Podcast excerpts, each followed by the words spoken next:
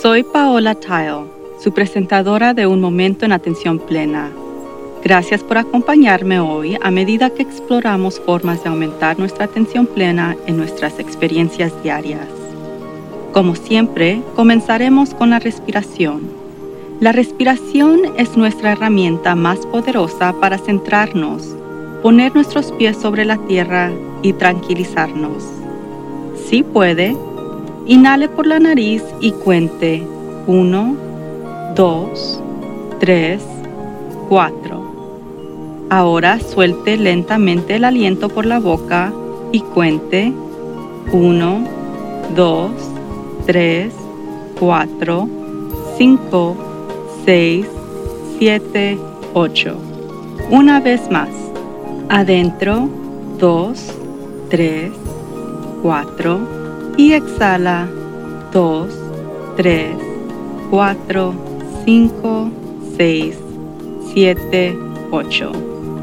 Repita este trabajo de respiración en cualquier momento del día cuando sienta que el estrés aumenta o cuando nota que ha perdido la concentración. Si desea seguir una meditación guiada, visite nuestro canal de YouTube en Work to Live.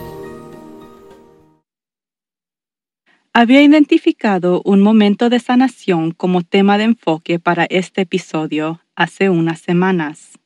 En ese momento sentí que teníamos mucho de qué sanar sobre los últimos años de luchas políticas, los últimos diez meses de la pandemia y el impacto que ha tenido en nosotros, las injusticias sociales que ya no se pueden ignorar y de la división que parece haberse fortalecido entre grupos de personas con aparentemente pocas posibilidades de resolverse.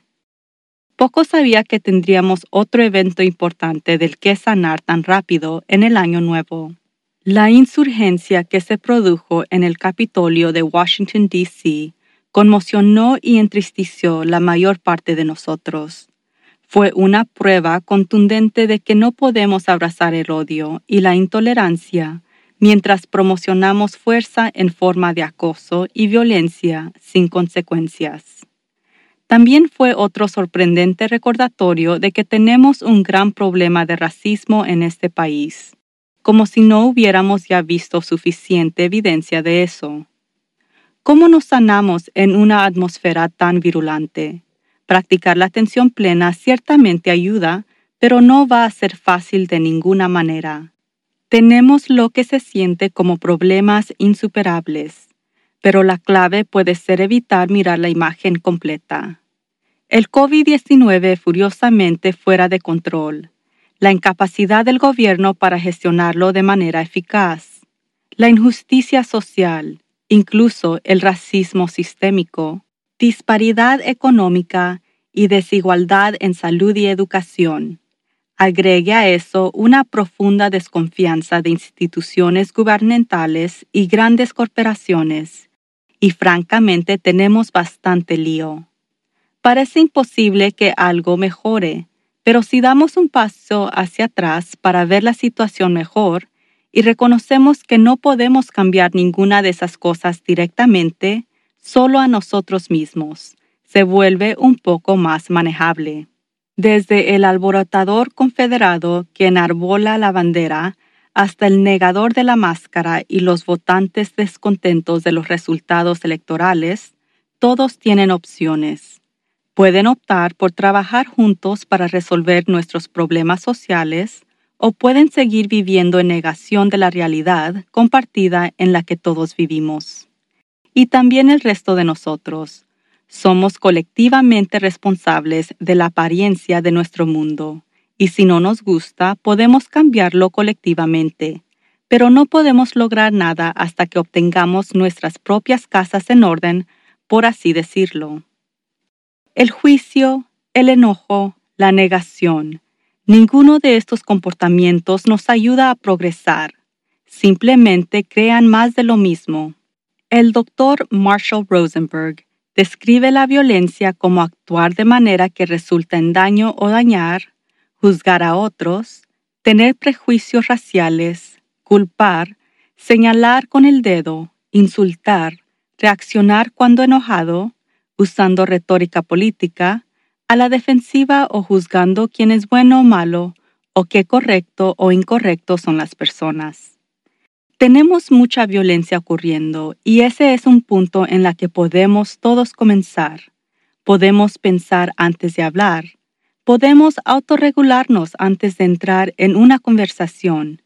Podemos concentrarnos en el bien mayor en lugar de preocuparnos solo por nuestros intereses propios. Al mejorar las relaciones y reducir los conflictos en el trabajo, con frecuencia enseño que todos tenemos nuestra propia realidad, aclarando que la realidad se basa en nuestras percepciones. Dos personas pueden mirar la misma imagen y ver dos cosas diferentes, por ejemplo, en base de sus experiencias pasadas. Un gráfico de ilusión óptica que utilizo muestra lo que parece ser una pareja en posición íntima. Pero cuando se muestra la imagen a los niños, solo ven delfines. Este ejemplo ilustra el punto que debido a que los niños no han tenido una experiencia sexual, no pueden ver a la pareja, sino solo los delfines. Los adultos, en cambio, casi siempre solo ven una imagen sexual y tengo que perfiliar los delfines para ellos antes de que puedan verlos. El objetivo de este ejercicio es fomentar la conciencia de que no existe el bien o el mal absoluto, pero meramente perspectivas diferentes. Podríamos eliminar gran parte del conflicto que tenemos con otros al estar más abiertos a diferentes opiniones y perspectivas.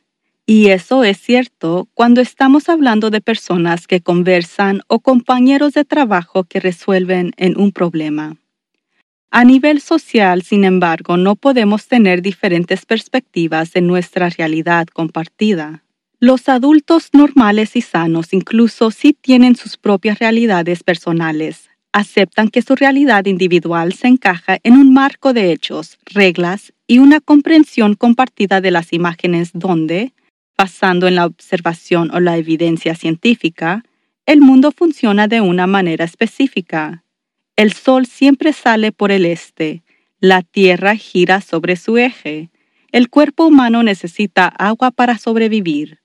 Cuando se nos presentan hechos tenemos la opción de cambiar de opinión, pero incluso si nosotros decidimos ignorar un hecho, no podemos ignorar que, independientemente de nuestras percepciones individuales, todos tenemos una realidad compartida y aceptación en la sociedad significa que estamos de acuerdo con eso y que nuestras libertades son limitadas en función del impacto que tenemos en los demás.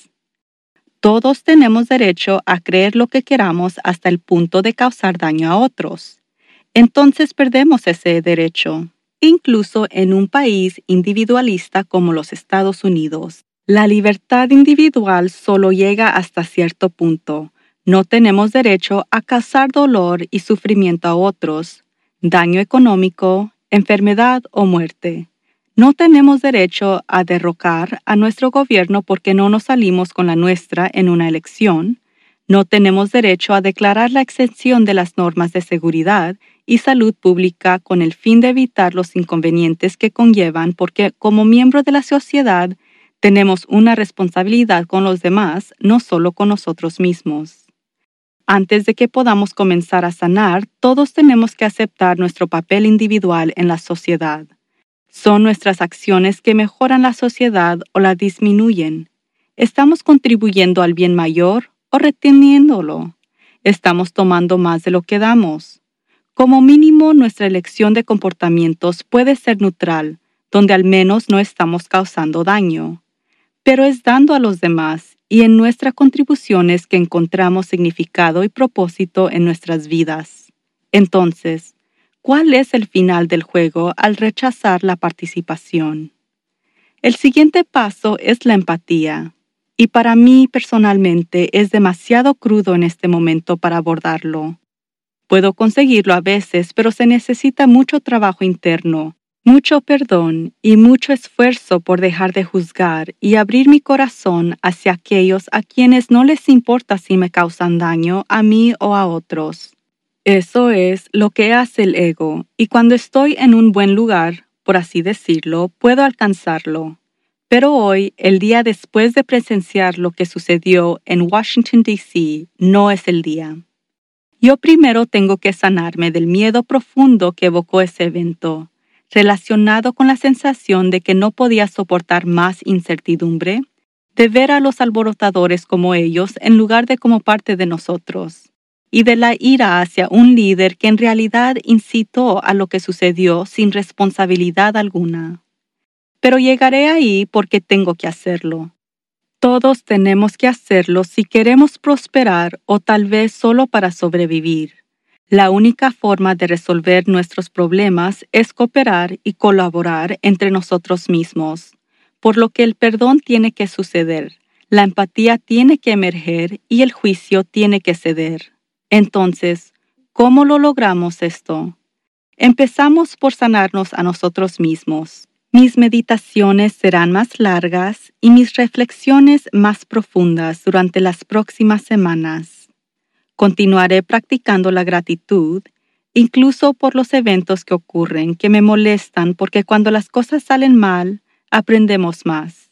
Y me recordaré a mí misma que no soy una isla en sí, sino parte de una sociedad de la que soy responsable de contribuir para hacer mi vida, así como a la de los demás, mucho más mejor.